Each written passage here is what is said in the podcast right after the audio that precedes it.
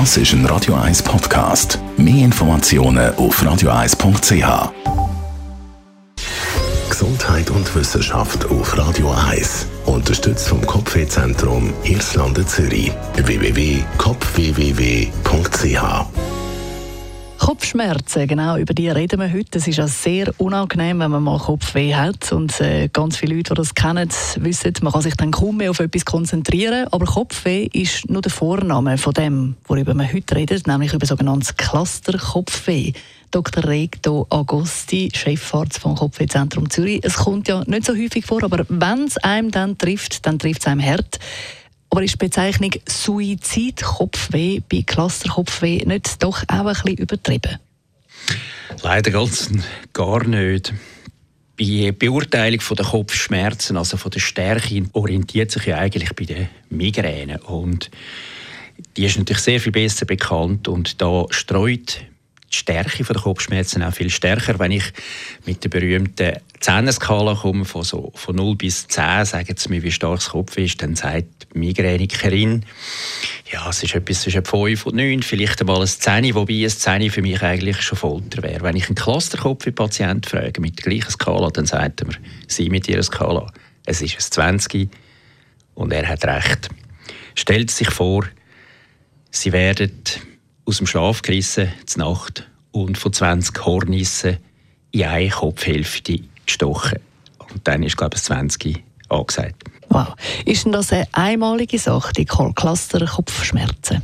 Das ist leider eben gar keine einmalige Sache. Der Name sagt ja, Cluster ist ja eine häufige so eine Art wie ein Trübel. Und das bezieht sich auf den Jahreskalender von diesen Patienten.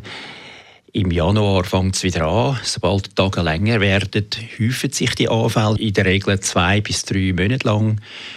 Und nicht nur eine Attacke pro Tag, sondern mehrere pro Tag. Stellt sich vor, sie gehen ins Bett, egal wann, und zwei Stunden nachher, also am Ende der ersten Tiefschlafphase, werden sie eben von diesen 20 Hornissen geweckt.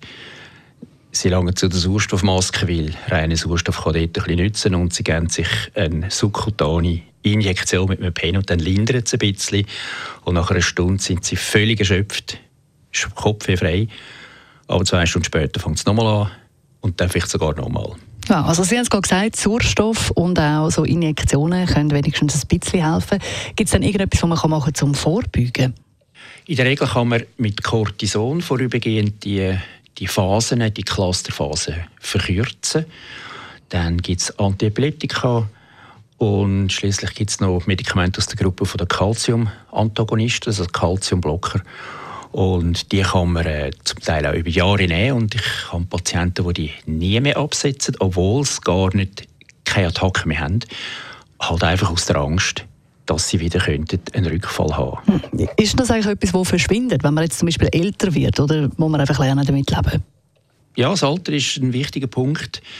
Wie gesagt, der Cluster bezieht sich vielleicht bei den Anleuten, sogar bei den Mehrheit, ein bisschen aufs Leben. Es fängt vielleicht mit 25, 30 Jahren und ist ein paar Jahre vorhanden und dann ist es plötzlich wieder weg. Und es kann auch später kommen oder früher, es kann auch mal ein paar Jahre da sein und dann wieder kommen. Also er ist relativ launisch da, das Clusterkopfweh.